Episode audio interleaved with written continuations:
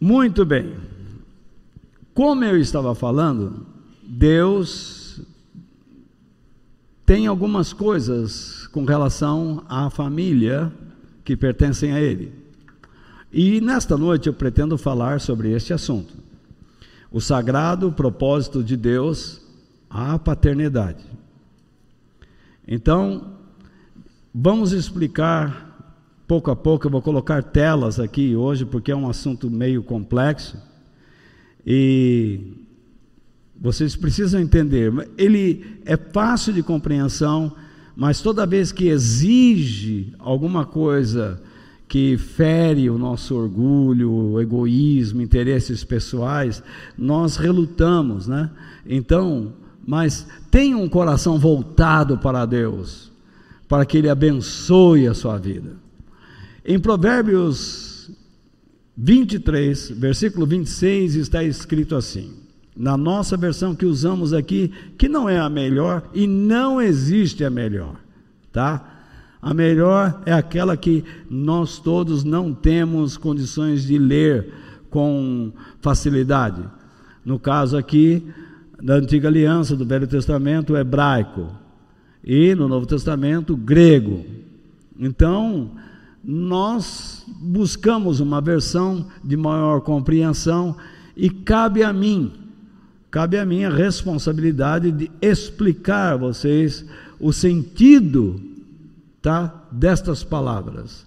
E não buscar sinônimos, mas o sentido, tá? Então ele diz assim: "Meu filho, Preste atenção. Então, ó, eu coloco em negrito ali. Preste atenção no que eu digo. E depois em negrito. E siga o exemplo do que? Da minha vida. Então, quando nós lemos este verso, nós prestamos atenção que alguém está falando aí, e ele está pedindo duas coisas: Quais são as duas coisas? Preste atenção e sigam o meu exemplo. Então, acerca do nosso título, que é o sagrado propósito de Deus à paternidade, eu escrevo o seguinte: existe algo que Deus pretende realizar através do relacionamento entre pais e filhos cristãos. Então, preste atenção nesta expressão, relacionamento entre pais e filhos. Isto é o que significa paternidade. Tá bom? Paternidade tem a ver com pais. Relacionamento de pais e filhos. Tá bom? Isso é muito importante. Infelizmente, o povo vai à igreja cristã só atrás de bênção, bênção, bênção, bênção, enquanto a sua família está sendo destruída, sua casa está caindo aos pedaços. Tá? Então, abra os olhos, correto? Os pais cristãos devem entender que a paternidade, e mais uma vez lá eu, agora sim, o relacionamento entre pais e filhos, eles precisam entender o que? Que a paternidade é um ministério espiritual. Ser pai, ser mãe, não é uma brincadeira. Isso não deveria surgir, sabe, de um ato sexual impensado, maluco como resultado de uma, de uma é, balada, de uma intoxicação alcoólica ou de qualquer outro produto químico, tá? Um ato de loucura, correto? A gravidez deve ser algo pensado, trabalhado, porque ter filho é algo muito sério Pessoas que, que têm uma criança, mesmo após ter estudado vários livros, com, conversado com vários psicólogos, líderes religiosos, terão grandes dificuldades para lidar com a situação.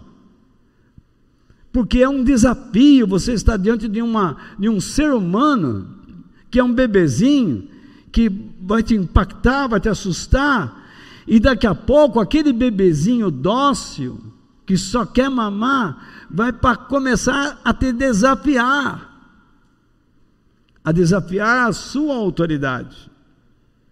Então, como que você vai lidar com essa situação? É a mesma coisa aquelas pessoas que querem pregar.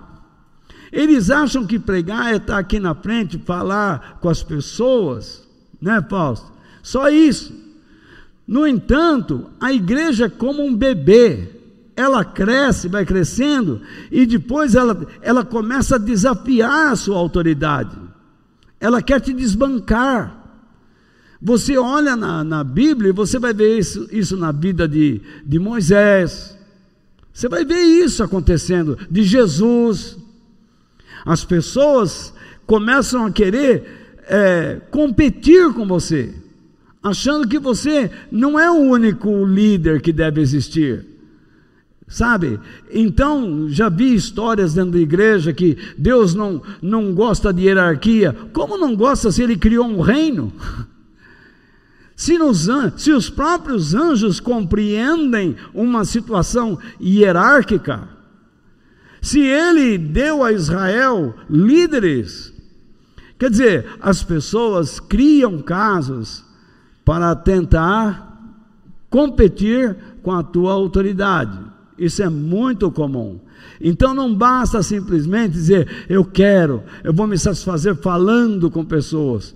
Isso só não é ministério. Ministério é um negócio muito mais sério. Você vai ter que lidar com situações profundas dentro de casa, enfrentando um outro ser.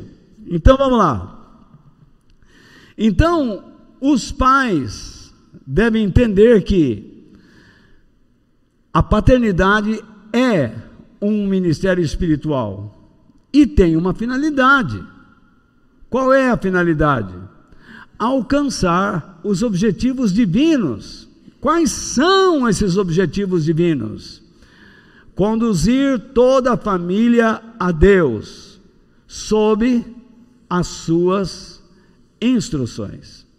Esse é o propósito de Deus para a paternidade para um pai e uma mãe dentro de uma casa.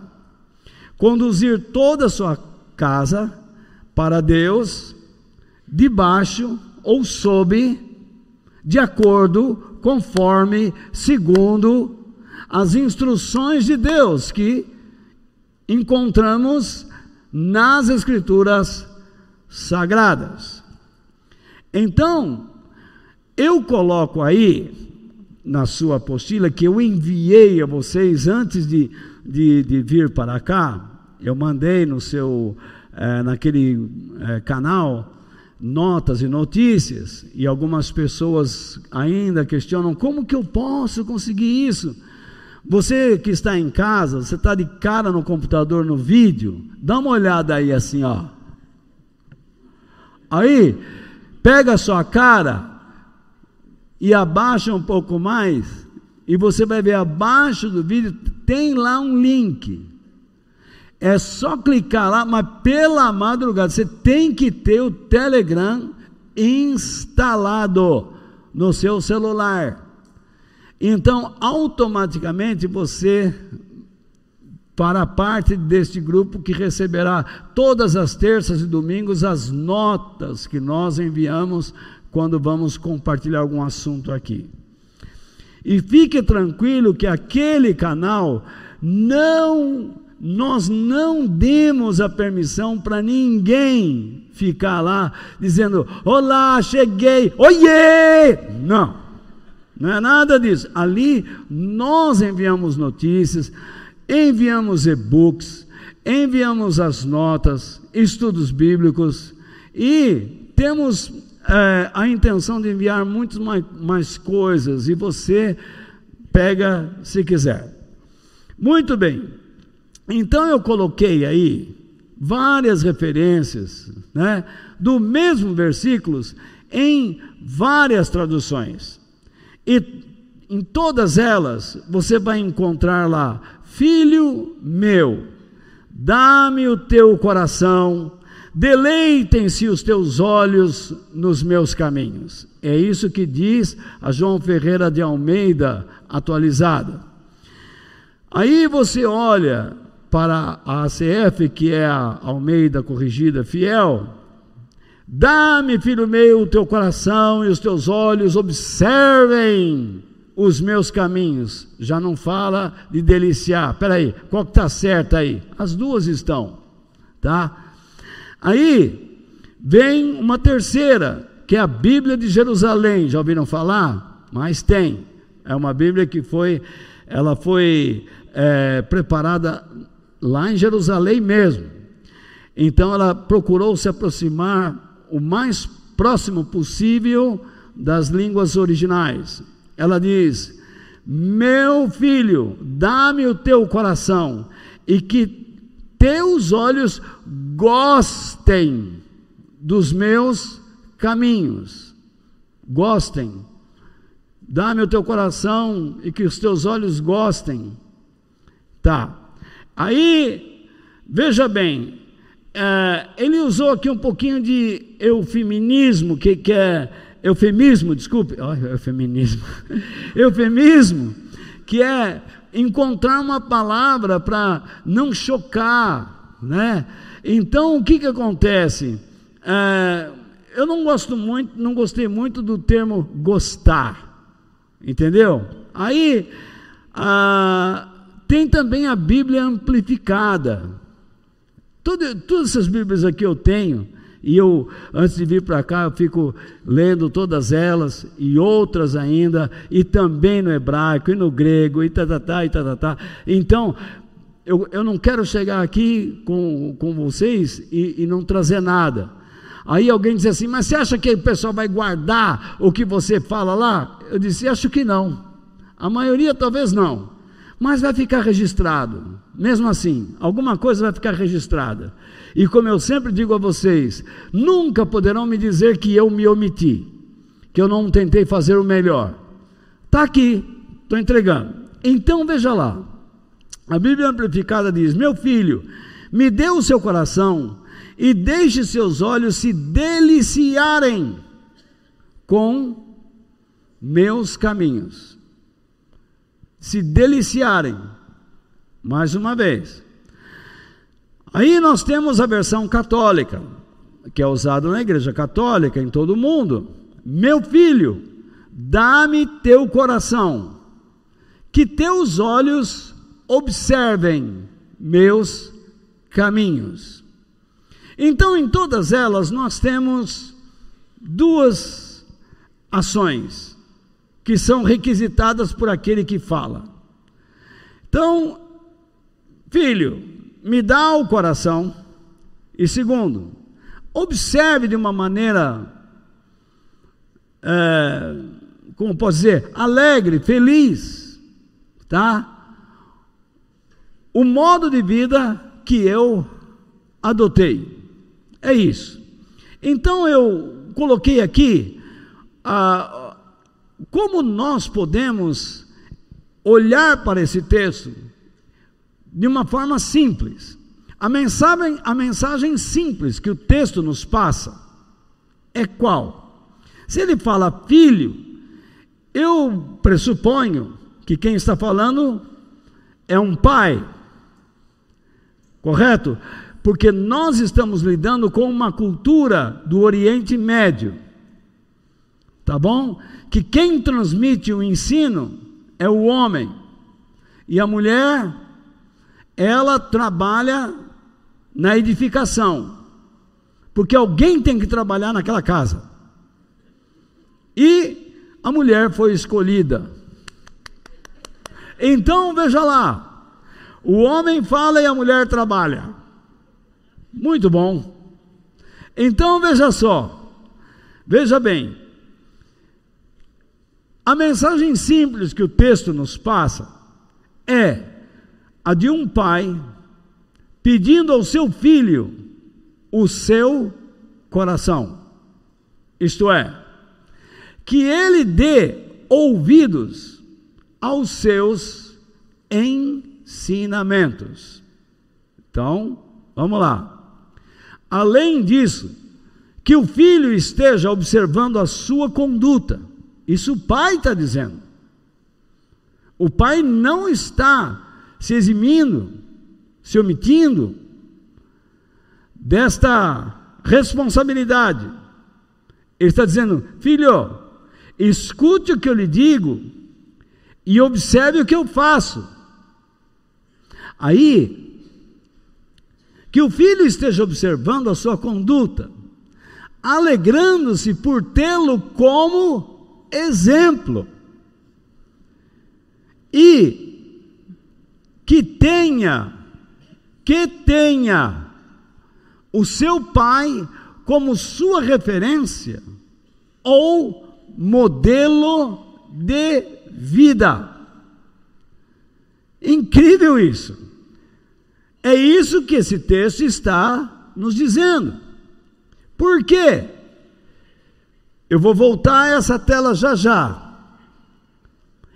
O verso base que nós usamos, que é o versículo 26, ele está em um conjunto de provérbios onde o Senhor, a sabedoria, o sábio, está dizendo: cuidado com prostitutas e a bebida alcoólica, a embriaguez. Tome cuidado. Não se envolva com prostituição e nem com bebedeira. É isso que ele diz lá. Porque isso trará danos à sua vida. Isto a sabedoria está dizendo àquele que a busca. Agora, nós não podemos nos iludir que esse versículo, estando no meio destas coisas, só se refere a isso.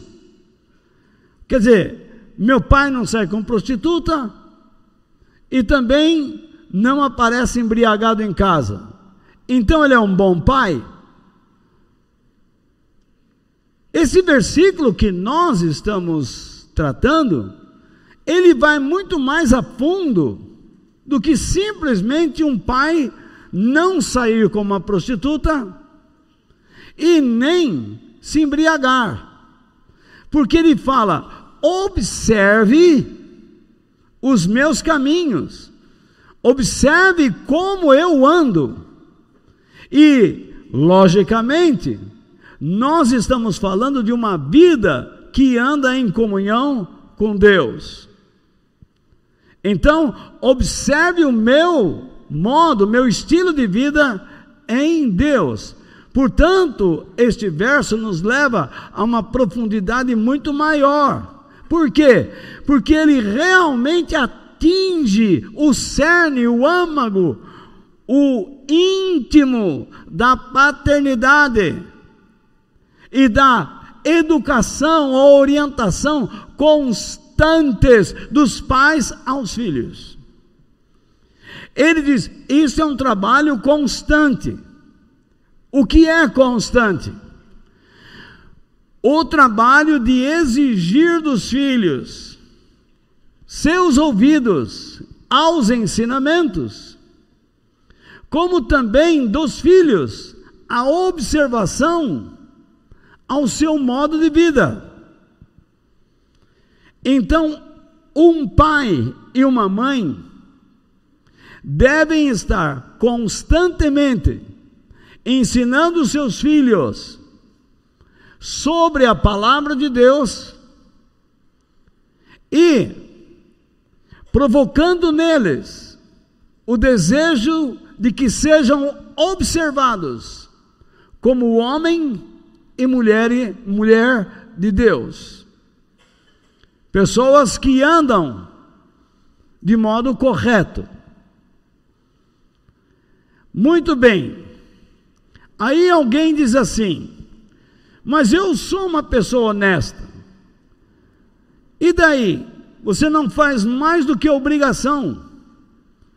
Ser honesto é uma das virtudes que o ser humano tem que adotar na sua vida. Porém, existe uma diferença entre ser honesto e ser honesto. Como assim? Justo. A honestidade, ela é uma virtude que deve levar você a um ministério espiritual para você expressar alguma coisa ou alguém. Se a tua honestidade expressa apenas você, a sua honestidade morre com você. Mas se a sua honestidade expressar a pessoa que está com você, dando força para que você seja um homem ou uma mulher de Deus, então isso é um processo espiritual que o levará à eternidade. Vai muito mais longe, mais fundo do que você imagina.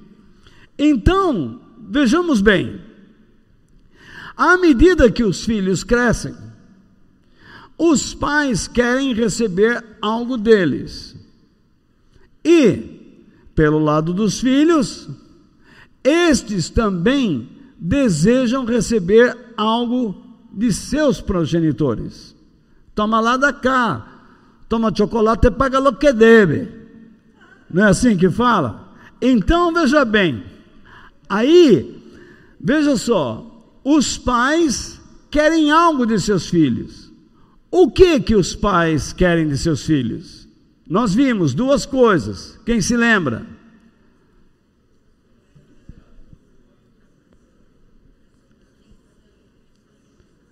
Quero coragem. Coragem. Que primeiro que o, o que os pais esperam dos seus filhos? Que eles lhes deem Atenção ao que? Aos seus ensinamentos. Não é a pessoa do pai, mas é o ensinamento do pai. Quando eu peço a sua atenção a mim, não é a minha pessoa, Talvez você nem goste de mim, mas peço que você reflita naquilo que eu estou pronunciando. Pois eu me preparei para falar. Um pai deve se preparar para falar com seu filho. Ele não pode chegar de qualquer jeito. Seja ele da idade que for, em relação ao filho, ele tem que se preparar, ele tem que adquirir conhecimento. Não pode chegar e falar assim, filho, eu senti de Deus. Esse negócio de sentir de Deus, esquece. Fale coisas concretas. Não fique dando profecias dentro da sua casa. Mostre caminhos que correspondam às instruções de Deus. É isso que você tem que mostrar aos seus filhos. E em segundo lugar, os pais esperam o quê? Que seus filhos observem o seu modo de vida. Eles não têm medo de dizer isso. Eles não se escondem. Porque eles são pessoas éticas. Eles são os mesmos tanto na luz como na escuridão. Eles são pessoas, as mesmas pessoas, tanto na frente deles como longe deles. Isso chama-se ética. o cuidado moral que você dá a si mesmo e às suas atitudes, diante de pessoas e longe delas. Você é a mesma pessoa quando está entre pessoas e quando está sozinho. Porque tem gente que quando está sozinho, hum, o céu deixou de ser o limite. Ele vai para além. Ele se emporcalha, se imundiça, vai atrás de prazeres, enfim. Veja como esse assunto é importante. Deus está cobrando isto dos homens. E você que pretende se casar, imagine a sua responsabilidade diante de Deus, tanto pai como mãe. Ah, mas eu não vou ter filho. Não importa, você Deus respeitará isto. No entanto, não é pelo fato de você não querer ter filhos que você acha que isso vai resolver o teu problema, porque muita gente não quer ter filho porque quer viajar, quer passear. O fato de você não ter filho significa que você vai cuidar dos outros filhos de Deus. Pare de ser egoísta.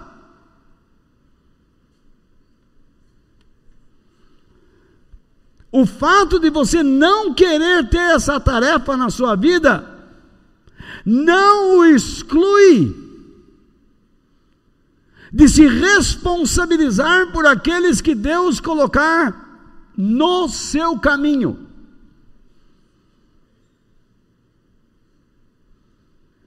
De qualquer forma, você será uma pessoa responsável aos olhos de Deus para trazer a alguém ensinamento. E em segundo, exemplo de vida. Ninguém escapa disso. Então não me venham com essa história, eu já estou na graça. Graças a Deus. Lute para permanecer nela.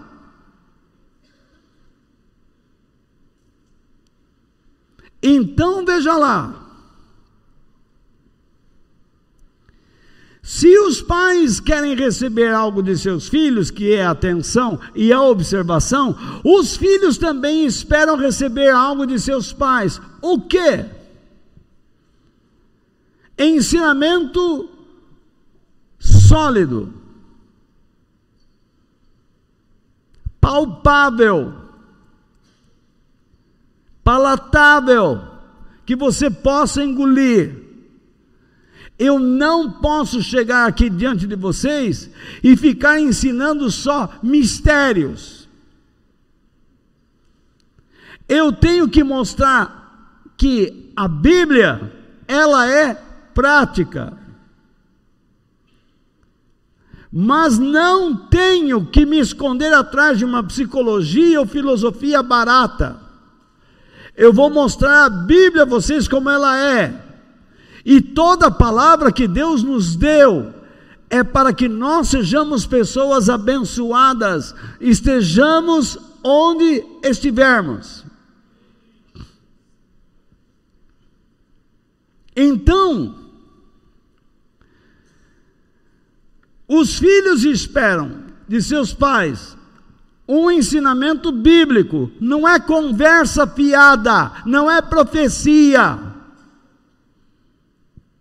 Não é chegar lá e falar, filho, Deus está me falando. Deus está me falando por quê? Eu nunca vejo você com a Bíblia na mão, como é que Deus fala com você?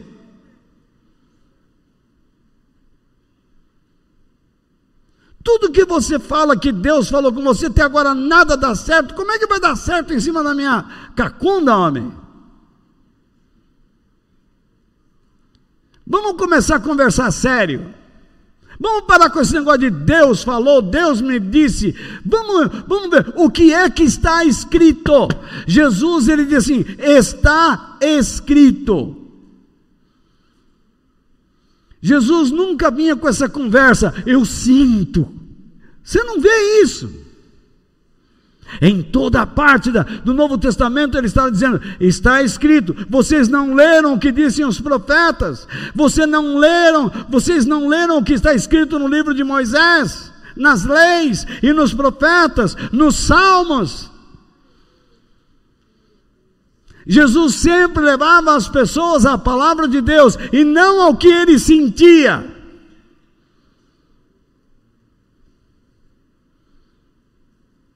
Então, os filhos esperam que seus pais sejam homens e mulheres da Bíblia,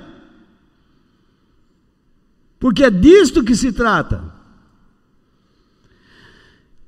E segundo, os filhos esperam de seus pais um bom exemplo.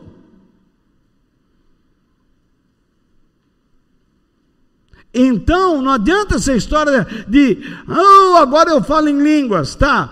Cadê o exemplo? Ou oh, agora eu estou numa igreja, aquela igreja é muito boa, é uma bênção. Cadê o exemplo? Então, os pais esperam a atenção e a observação. Os filhos esperam um bom ensinamento, uma boa educação e um exemplo de vida, para que eles tenham uma referência, um modelo um exemplo a seguir. Por isso, pais dedicados a Deus ensinam seus filhos a fazerem o mesmo que eles fazem.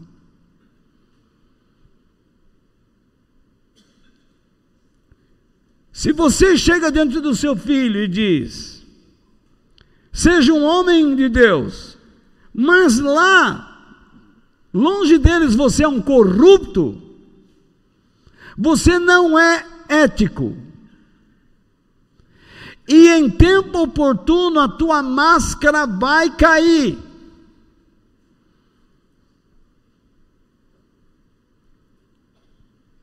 Ou a família tenta esconder este seu mau caráter, e pintá-lo como um homem de Deus?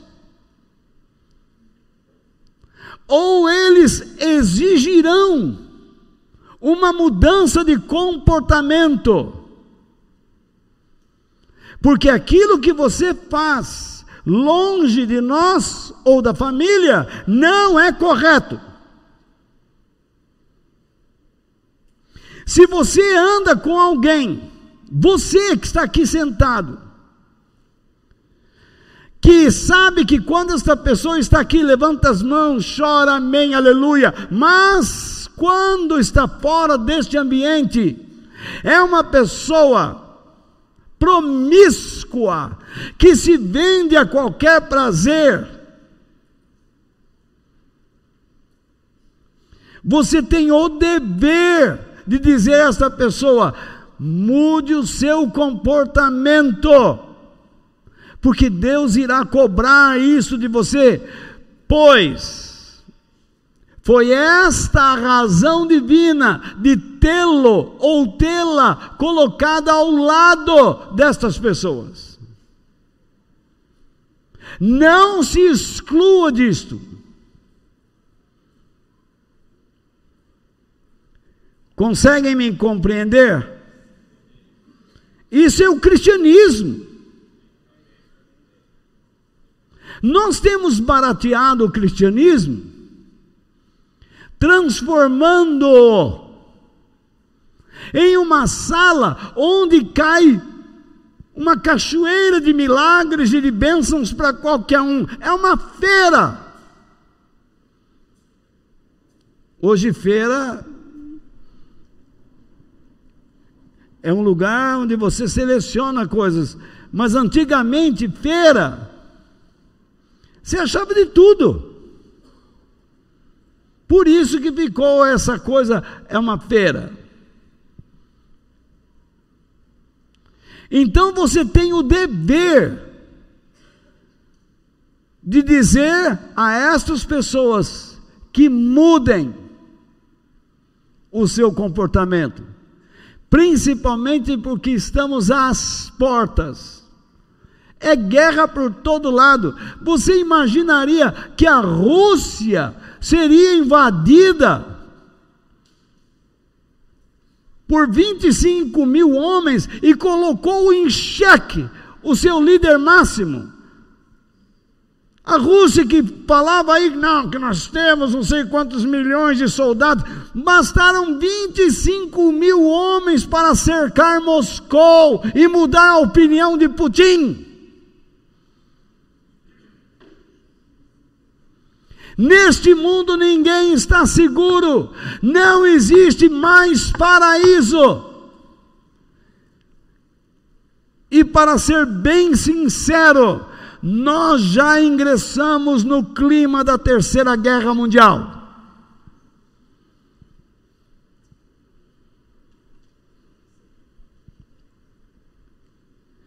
Pais dedicados a Deus ensinam seus filhos a fazerem os, o mesmo que eles fazem.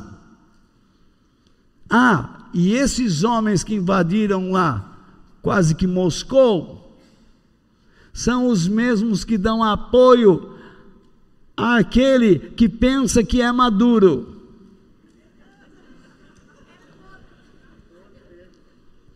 Então,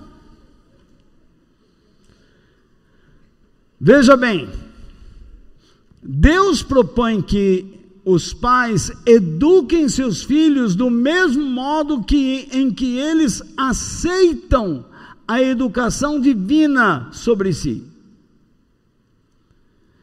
Então, o modelo para os pais educarem seus filhos, o modelo para você edificar pessoas na igreja e fora dela, deve seguir o modelo que você adota em relação à educação que Deus lhe dá.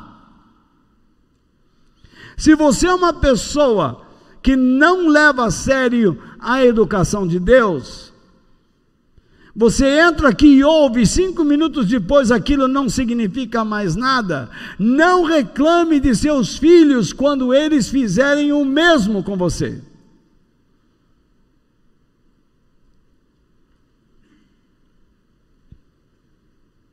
Ou o seu marido, ou a sua esposa, seu namorado, sua noiva. Você fala algo sério e ele faz ouvidos de mercador. Você então diz: Mas meu bem, você nunca me ouve. E Deus diz: E quando você vai me ouvir?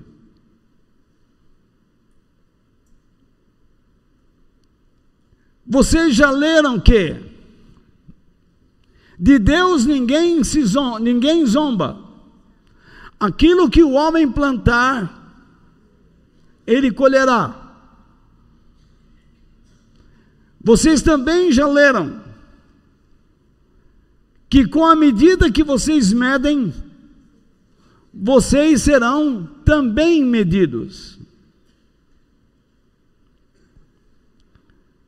Então, o apóstolo Paulo fala algo em Efésios capítulo 6, verso 4. E eu coloco ali destacado o sentido das suas palavras. Está interessando isso? Sim ou não? Pais, não tratem os seus filhos de um jeito que faça com que eles fiquem irritados, isto é, irados ou indignados. Pelo contrário, vocês devem criá-los com a disciplina e os ensinamentos cristãos. O sentido é: os pais devem ensinar aos seus filhos a disciplina e os conselhos de Deus, a fim de que eles andem como servos de Cristo, a exemplo de seus próprios pais. Então veja bem, ainda na tela, fiquem irritados, a educação não deve levar a isso, a paternidade, mas deve levar a isso, que os filhos sejam disciplinados na disciplina e nos ensinamentos cristãos. Qual é o meu papel agora? O meu papel agora não é irritá-los, pelo contrário, é educá-los na disciplina e nos ensinamentos cristãos. Condutor de grupo, qual é o seu papel? É isso. Professor de escola bíblica, de jovens, qual é o seu papel? É isso. Nada pode substituir isso. Em casa, na igreja, em uma atividade pedagógica. Agora, você precisa entender o que ele está dizendo aqui. E de maneira simples, eu tentei passar a vocês a mensagem do texto. Os filhos podem ficar irritados com seus pais quando estes os repreendem, repreendem constantemente para promover comportamentos saudáveis, mas não agem como exemplos de uma vida cristã saudável. De outro modo, que os pais cristãos eduquem seus filhos acerca de todos os conselhos de Deus. Depois dos filhos faltou uma vírgula ali também. Mas desculpe, eu não sou professor de português, né? E escapa certas coisas. Depois a, a, a Luciana me dá uns puxão de orelha aí. Acerca de todos os conselhos de Deus, sobre os quais eles também estão submetidos. Peço que não tirem o texto da tela, porque vamos dar uma varrida aqui. Os filhos ficam o quê? Irritados com quem? Tem que existir uma razão. Qual é a razão? Os pais constantemente repreendem seus filhos para promover algo que é bom, que é justo. E o que é justo? Que eles exibam, que eles tenham o que? Comportamentos saudáveis. Uma mulher exige isso do seu marido, o marido exige, exige isso de sua esposa. Os pais exigem isso de seus filhos. Um líder religioso exige isso das pessoas que o ouvem, e as pessoas que o ouvem exigem também isso dele. Porque quem dá espera algo, e quem recebe também espera algo. Acabamos de ver há pouco. Por isso vocês terão que voltar esta folha. E no final dela, eu coloco lá uma série de perguntinhas para ajudar vocês a refletirem sobre a meditação. Então veja bem, os filhos olham para os pais que os repreendem o tempo todo a terem uma, um comportamento sadio, sendo que os pais não têm.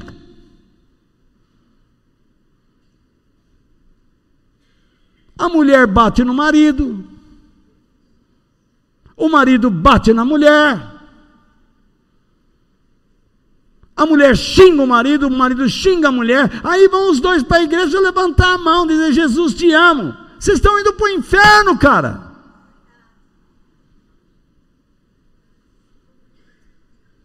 Vocês são modelos satânicos de vida. Isso não é correto. Isso é mentira. Parem com isso. Enquanto é tempo.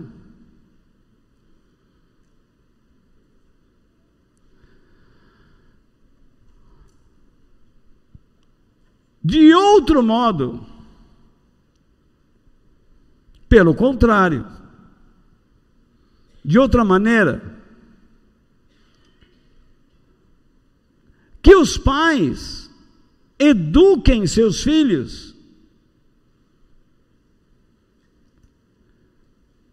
acerca dos mesmos princípios ou regras às quais eles também se submetem.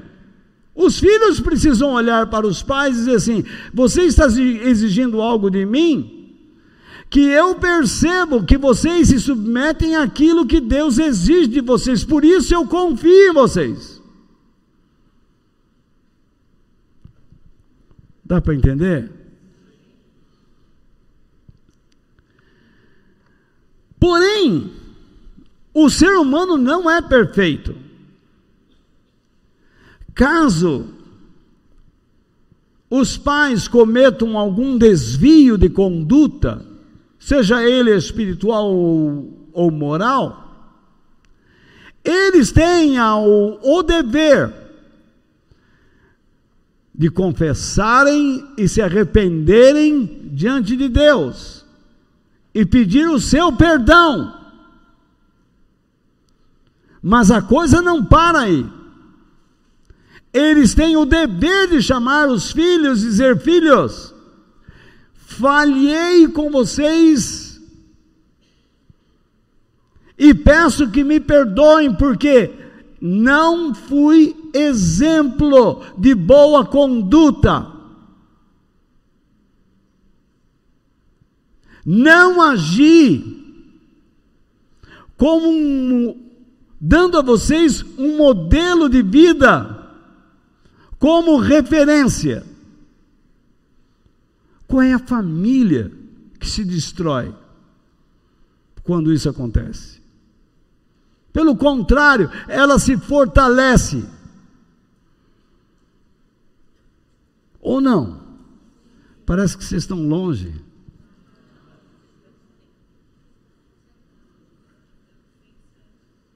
Está pensando? Em último lugar, hoje,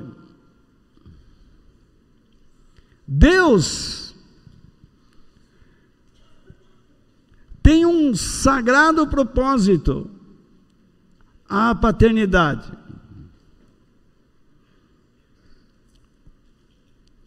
Que é o que me levou a dar esse tema, quando fiquei desenvolvendo, pensando em todas essas coisas, porque eu não fui consultar livro nenhum, eu fiquei com a Bíblia diante da, dos meus olhos, buscando princípios na fala deste daquele, para trazer a vocês verdades. Então, vejamos, o propósito de Deus ao sagrado serviço da paternidade, porque já descobrimos que paternidade é um ministério espiritual, não é brincadeira. Você vai ser cobrado pelo modo como você educa o seu filho. Você não escapa do juízo de Deus. E mesmo educando-os com amor e honestidade, eles podem virar as costas para tudo que você disse a eles. No entanto, você não se omitiu. Então vamos lá. Qual é esse propósito sagrado? Os pais cristãos devem ensinar seus filhos a amarem o Senhor e andarem e a andarem em comunhão com Ele, assim como eles o amam e se esforçam para andar sob as suas instruções.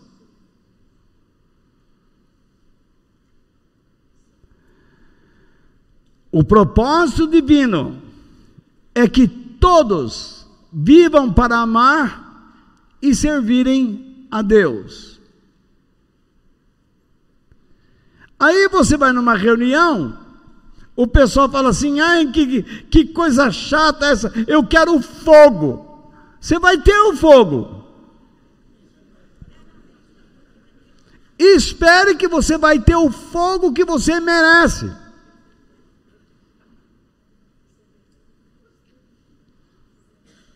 Rejeite os ensinamentos de Deus e você vai ter o fogo.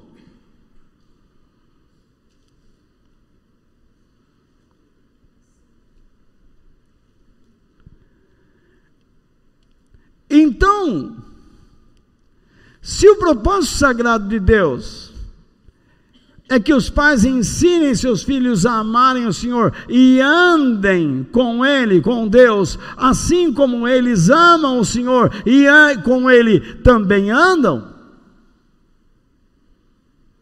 E eles entenderam que o propósito divino é que a família toda ame e viva ame a Deus e viva para Ele? De onde vem esse princípio? Eu pensei no ensinamento de Jesus quando ele disse assim: Quem ama o seu pai ou a sua mãe mais do que ama a mim, o propósito sagrado é que os filhos amem mais a Deus do que seus pais e andem com Ele. Deixe-me tirar esta tela por um instante. Olhe para mim. Se você ama mais o seu pai e sua mãe, e tem mais prazer em andar com eles do que com Deus e amar a Deus, você está errado. Ah, esse é fanatismo. Não, isso é a palavra de Jesus. Por que Jesus diz isso? Porque você pode optar por estar andando ao lado de um malandro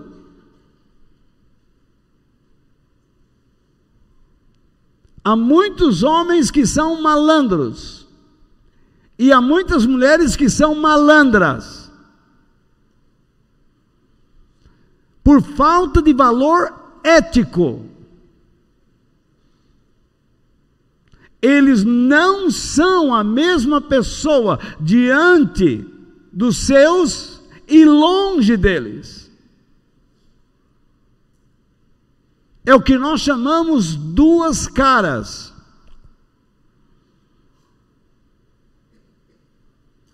Olha o trabalho que o Espírito Santo tem com a gente. Isso é vida de santidade.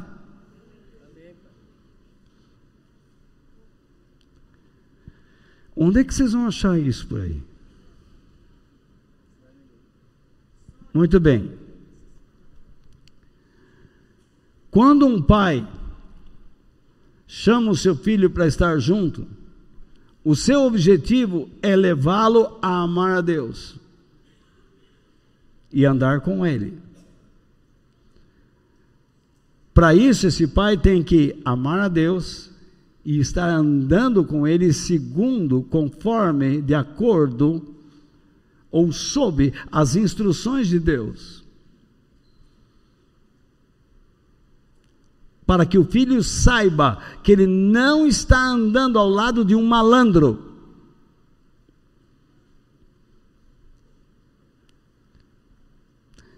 Quando vocês vêm a esse lugar,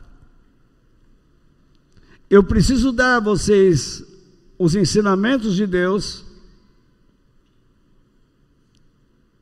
e de alguma maneira mostrar a vocês algum exemplo de vida de que eu também amo a Deus e me incluo entre aqueles que se submetem aos ensinamentos de Deus.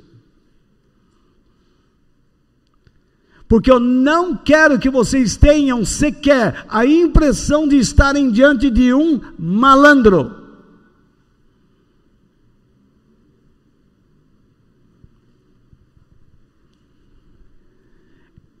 De um covarde, de um débil mental, de uma pessoa inculta e mal educada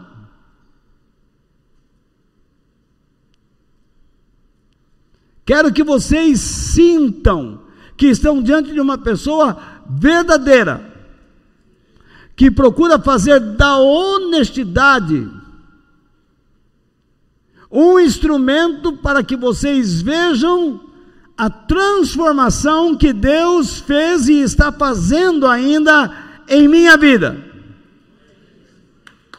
É isso que eu quero que vocês vejam.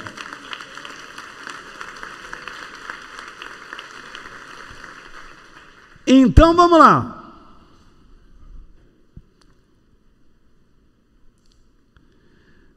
Quem ama o seu pai e sua mãe mais do que a mim, não merece ser meu seguidor.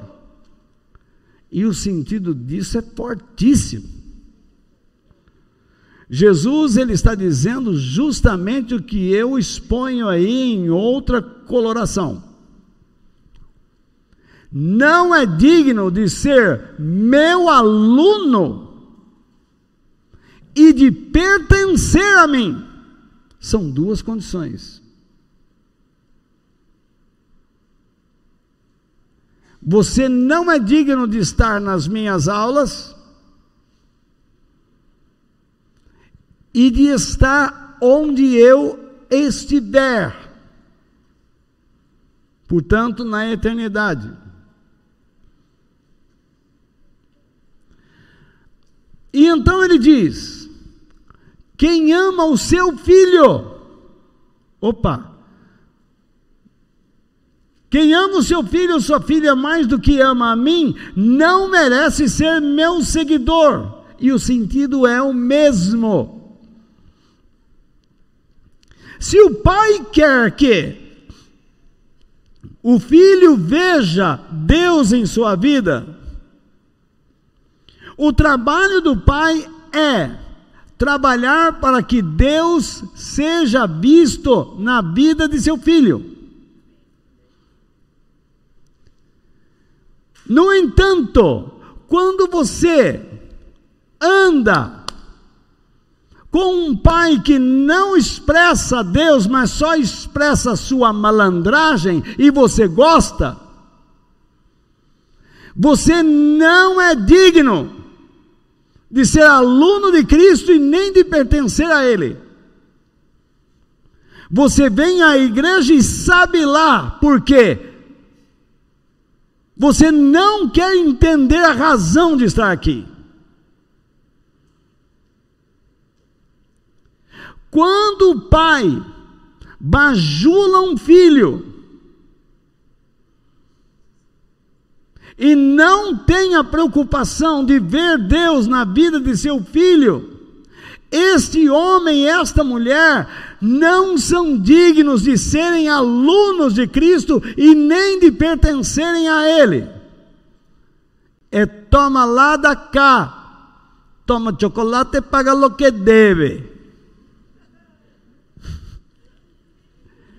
É isso que vocês precisam entender. Eu não estou aqui para ameaçá-los. Eu estou aqui para esclarecê-los acerca desta grande responsabilidade que vocês assumiram.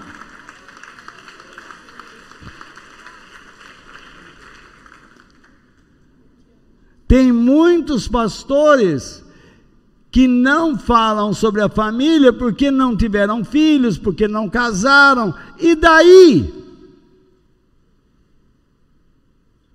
O apóstolo Paulo não tinha uma esposa e não fala que ele tinha filhos.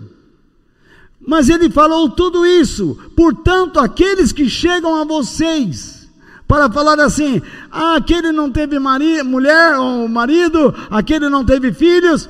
Cuidado com essa peste dos infernos.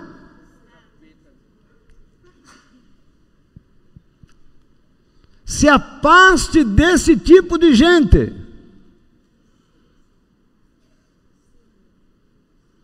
Isso aí é mandioca braba. É macaxeira doente vai te envenenar.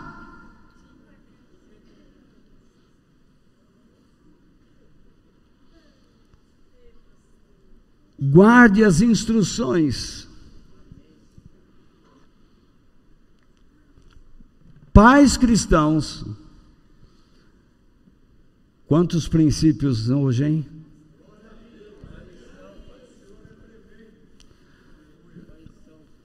Pais cristãos não exigem de seus filhos a obediência total e absoluta às suas próprias regras, mas às instruções do Senhor, às quais eles também se submetem. Eu faço questão de praticar esta redundância.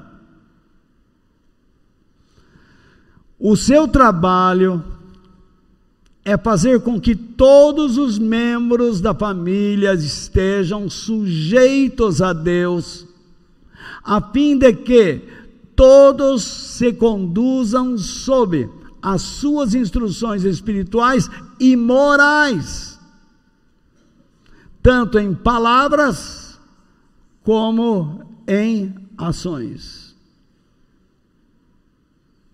Alguns precisam criar a partir de hoje vergonha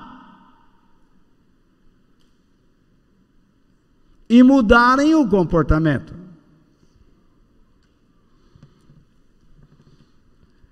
Pais, vocês não têm o dever, o direito de exigir de seus filhos que eles cumpram suas regras próprias que vocês criaram.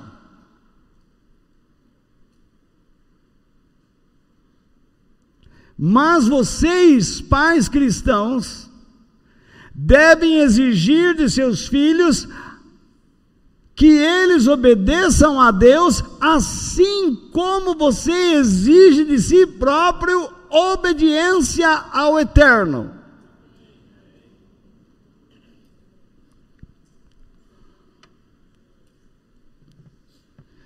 As palavras de Jesus, como eu já disse, alertam a todos nós a não nos submetermos a pessoas ou a autoridades que contrariam os princípios ou regras, mandamentos, verdades divinas.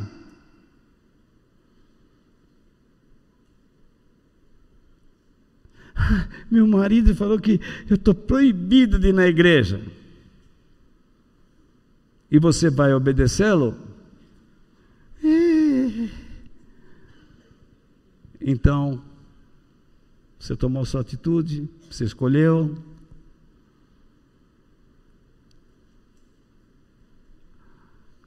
Que atitude uma mulher deve tomar? Dizer não. Então vai embora. Tchau.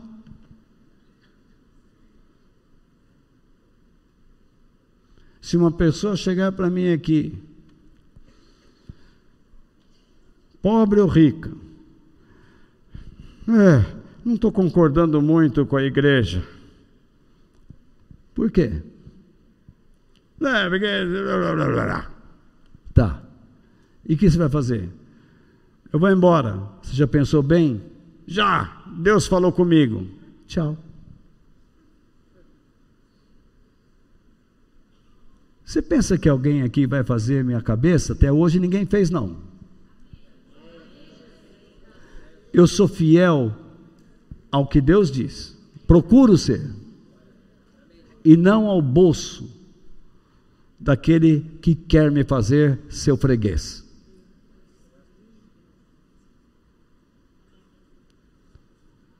Ao longo dos anos eu preguei essas coisas que prego a vocês hoje. E pela força de Deus, eu tenho falado essas coisas e não mudei.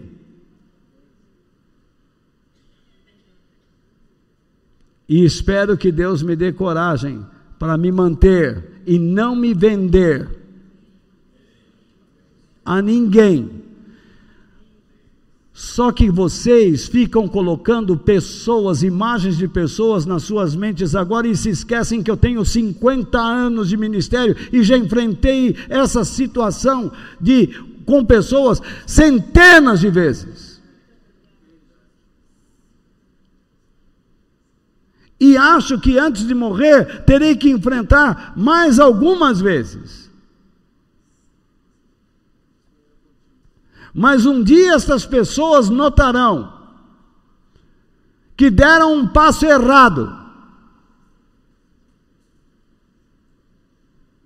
que escolheram mal.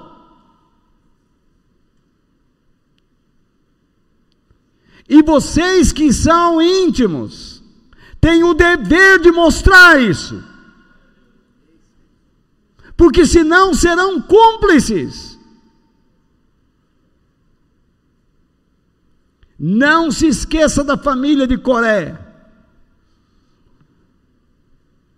Que a terra se abriu e os engoliu. Eu não estou dizendo que a terra vai abrir e engolir alguém, mas estou dizendo que a matéria engole do mesma, da mesma forma que a terra se abriu e engoliu aqueles homens no deserto. Quem é materialista, o materialismo o engole e destrói a sua casa e a sua vida e o futuro de sua vida. Eu estou dizendo a vocês, pregando a vocês, um evangelho espiritual e moral. A única esperança que eu posso dar a vocês é que, se forem obedientes, vocês ganharão o céu. Se Deus quiser dar dinheiro a vocês, Ele fará isso e te dará capacidade para tê-lo, e também sabedoria para manuseá-lo.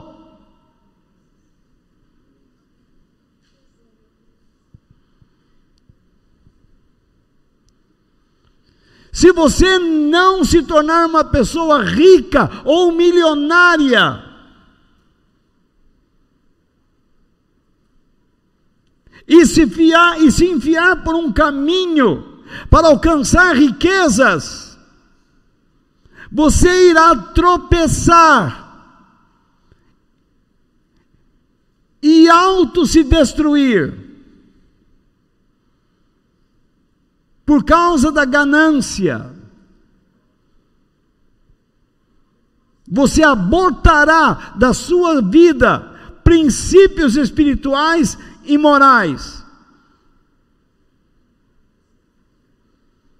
Você sempre viverá na corda bamba, por um fio que separa a verdade e a mentira.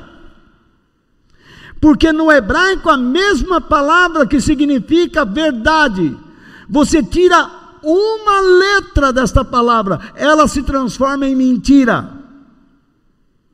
A mesma palavra que diz verdade, você tirou aquela letrinha, ela quer dizer agora mentira. Deus fez isso para você entender. Basta você tirar um princípio, um tio, uma vírgula da palavra de Deus e você já criou Justifique-se tirando uma letra das Escrituras, e você vai se afundar e levar para o caos toda a sua casa.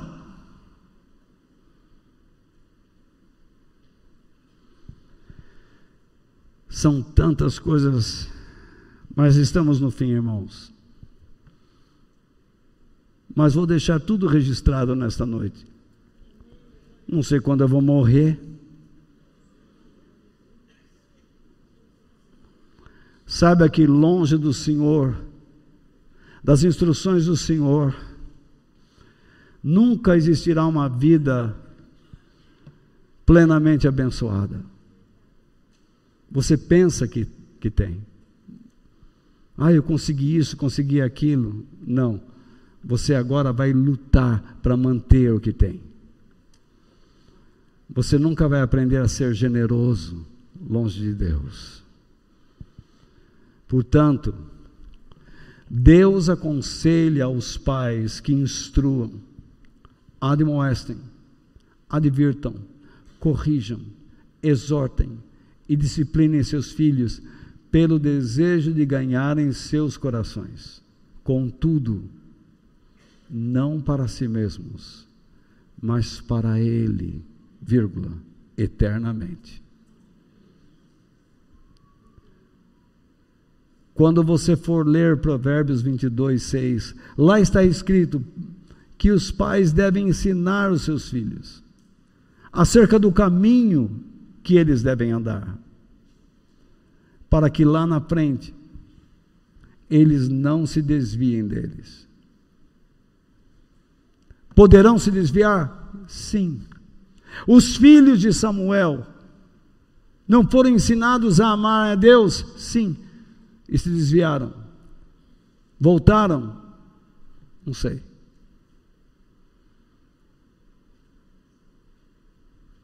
Mas lute para que seus filhos nunca se desviem.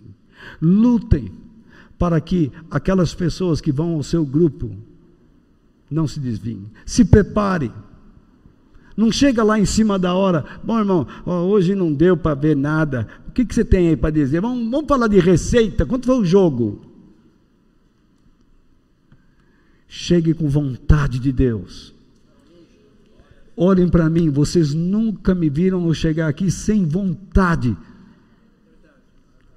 Eu tive que comer agora aqui açúcar, porque a minha glicemia foi lá para baixo mas eu já venho preparado. É bala. Não importa. Deus já me curou de muitas enfermidades. Deus me curou de muitas enfermidades. Deste câncer Ele não me curou.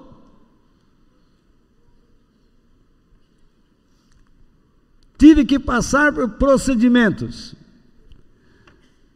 que enfraqueceram meu corpo mas eu não quero me render ao chamado, não quero fugir do chamado que ele me deu e da responsabilidade. Eu disse outro dia: peço uma coisa ao Senhor, ainda que eu entre de muleta, cadeira de roda, arrastado numa maca, que eu não perca a lucidez, que Ele não permita de eu deixar de olhar para as Escrituras e não cobrar dele isto. Senhor, revela-me os mistérios da tua lei. É isto que eu quero.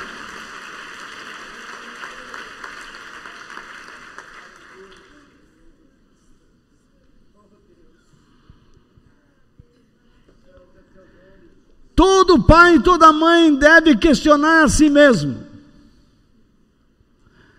Antes de estabelecerem regras na sua casa, e você tem uma série de perguntinhas aí.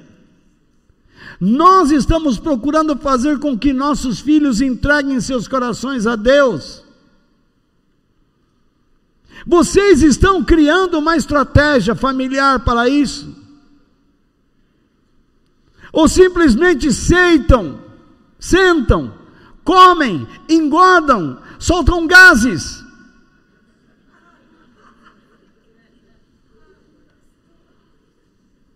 Bufam, arrotam,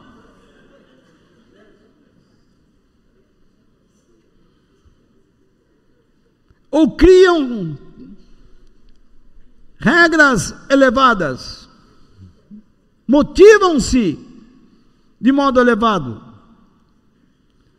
As regras que lhes impomos farão com que eles se harmonizem com Deus e vivam para Ele. Nossos filhos nos veem como pessoas abençoadas por Deus, dedicadas a eles, a ele e atentos às suas instruções. Eles nos têm como exemplos de homem e mulher de Deus, como autoridade, autoridades espirituais responsáveis por eles diante do Eterno.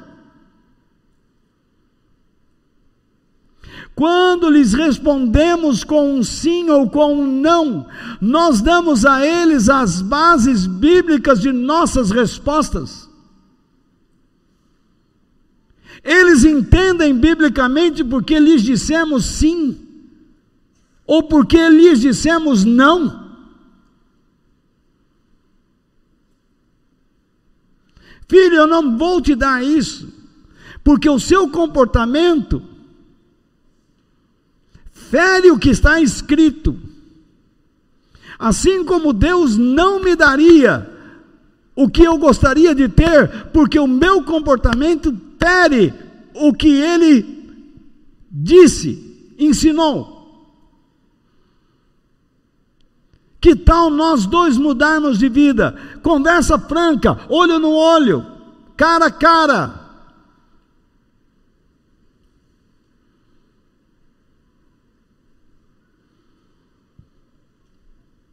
O sentido desses questionamentos é dizer aos filhos: Filhos, vejam com prazer a maneira como nós nos comportamos. Aceitem de bom grado o nosso modo de vida no Senhor. Porque um pai e uma mãe não se omitem de serem observados, porque esperam ser ouvidos.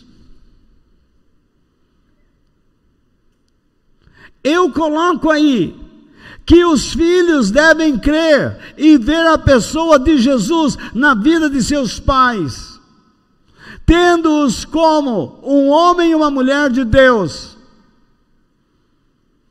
Eles os aceitam como instrutores, autoridades espirituais da parte de Deus com a finalidade de trazer a eles o brilho da palavra de Deus, irradiá-la aos seus corações.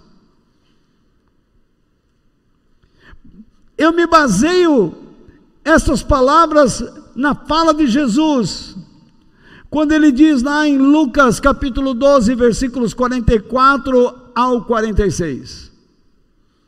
Jesus disse bem alto: quem crê em mim, crê não somente em mim, mas naquele que me enviou. Você olha para Jesus e vê quem?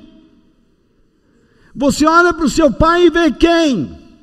Você olha para sua mãe e vê quem? Você olha para o seu filho e espera ver quem? Deus.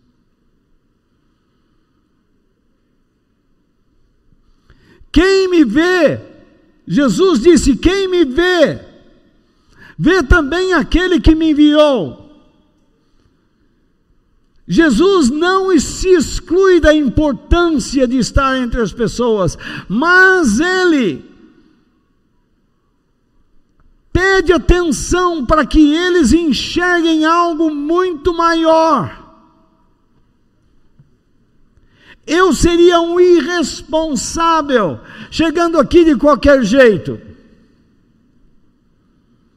Mas peço que vocês enxerguem por trás de mim aquele que é muito maior do que eu, do que qualquer um aqui.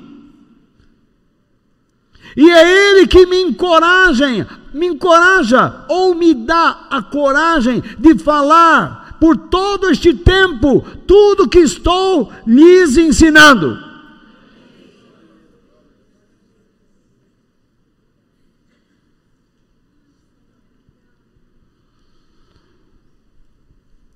Eu poderia pegar um texto desse e falar assim: ah, eu estou vendo Jesus, é aquele que vai me dar agora. Eu estou vendo por trás de você um Deus poderoso, que é aquele que vai me dar um carro, uma casa, mudar minha vida, me tornar feliz.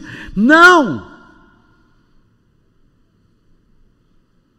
Não vou cometer o erro que esses pregadores de YouTube ficam fazendo nas devocionais das manhãs enchendo vocês de positivismo, fazendo-os acreditar que o dia será bom.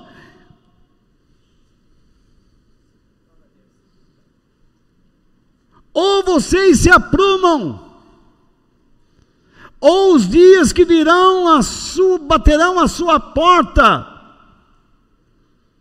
agredindo vocês, machucando vocês. Jesus disse ainda: Eu vim ao mundo como luz, isto é, ao contrário de muitos, eu sou ou estou entre e dentro de vocês para irradiar o brilho dos ensinamentos de Deus. Sabe o que esta imagem de Jesus me leva? Ao tabernáculo do deserto de Moisés.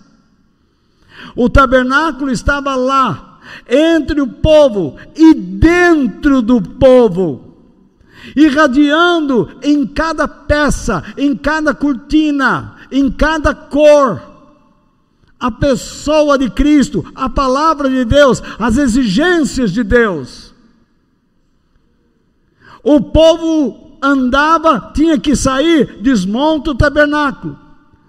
De repente a nuvem parava, monta o tabernáculo. A nuvem andava, desmonta o tabernáculo. Parou, monta o tabernáculo. Porque Deus fazia com essa coisa montar, desmontar, montar, desmontar, montar, desmontar. Ele está brincando com as pessoas? Não! Toda vez que você monta e desmonta, monta e desmonta, você vai aprendendo e vai guardando e vai fixando. Opa, isso é aqui, isso é ali, não esqueci mais. Você sabe, toda vez que você volta à palavra de Deus, toda vez que o Espírito Santo te chama, toda vez que você olha para o Senhor, você aprende, aprende, aprende, aprende, aprende, aprende.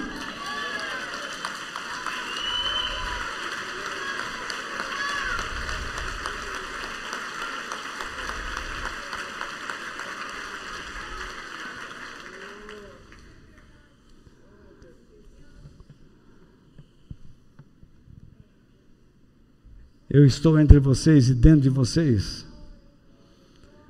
Com uma finalidade, qual?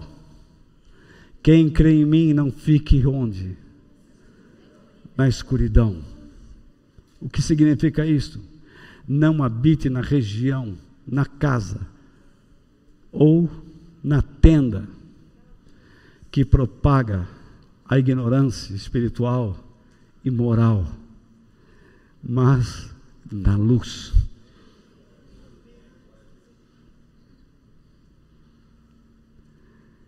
Eu juro para vocês, irmãos, que cada vez que eu meditava nessas coisas e cavocava e cavocava e cavocava,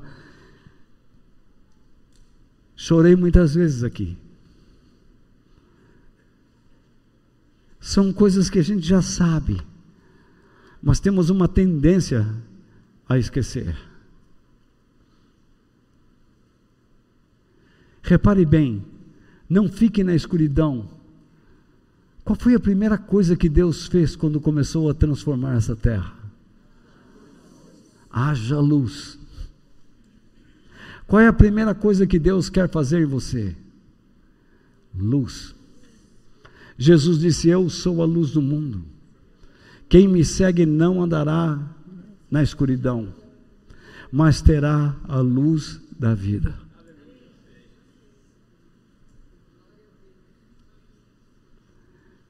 Sabe o que significa tenda? A casa da instrução.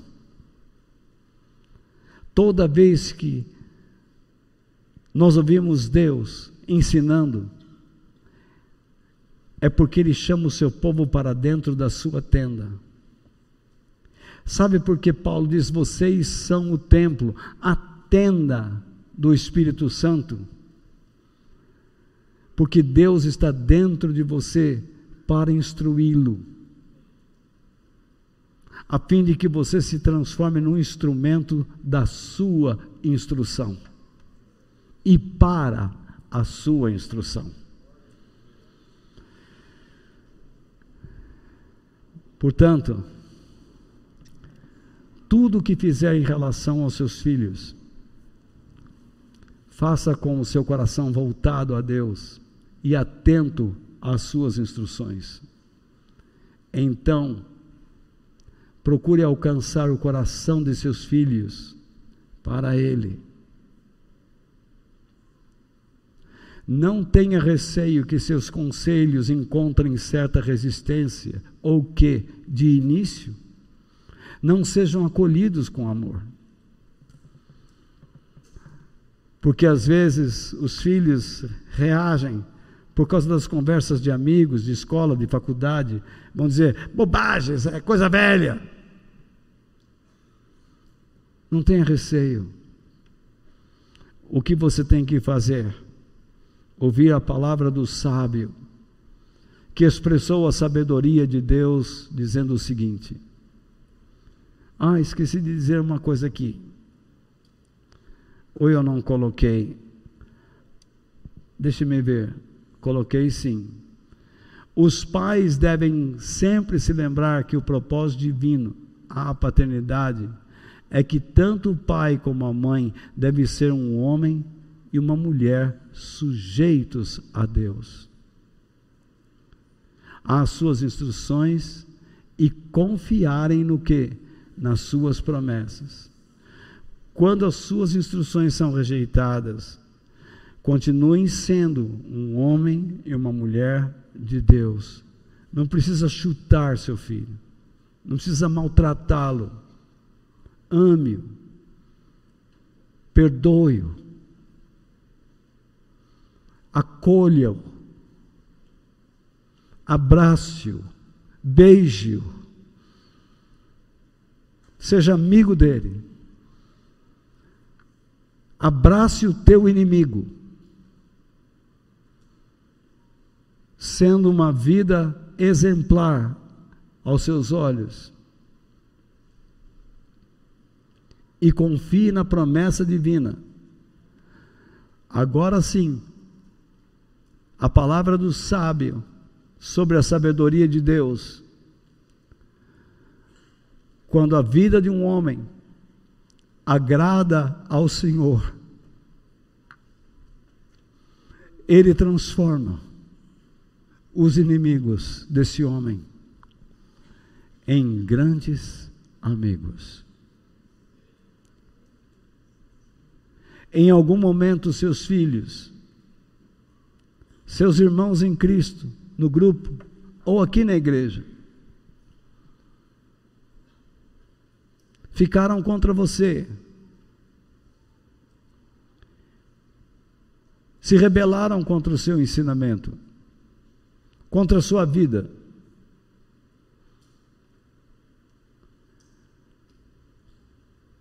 Lá no fundo, ame-os. Mas não ame as coisas que eles fazem, fazem ou creem. Ame a vida deles. Deseje que eles voltem para o caminho de Deus e não cometam erros.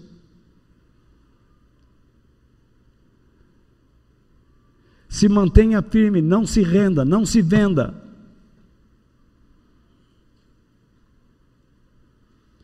E isso que está escrito aqui, atrás de mim, vai se cumprir na sua vida.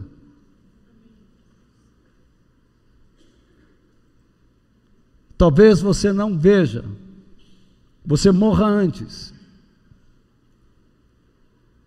Mas um dia, aqueles que foram nossos inimigos, que lutaram contra nós,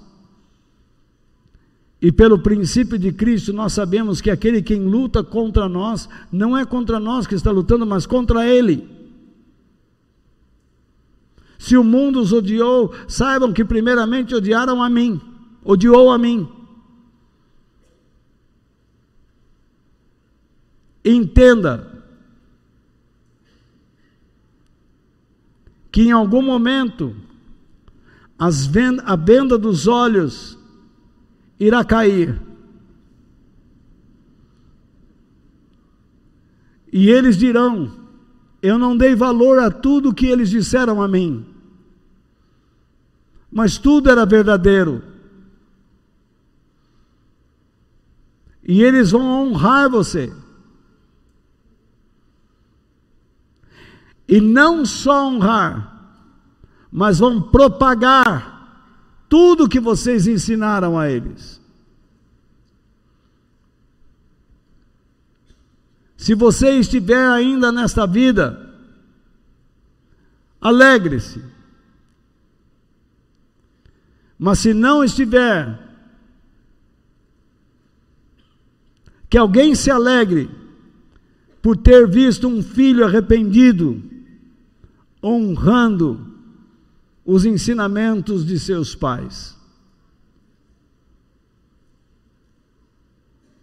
Depois de tanto falar e expor tantas ideias, porque não sei se os verei no domingo que vem,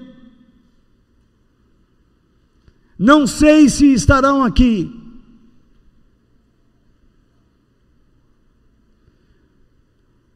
Não sei se terei aí um, como falava antigamente lá no interior, um mal súbito, um piripaque.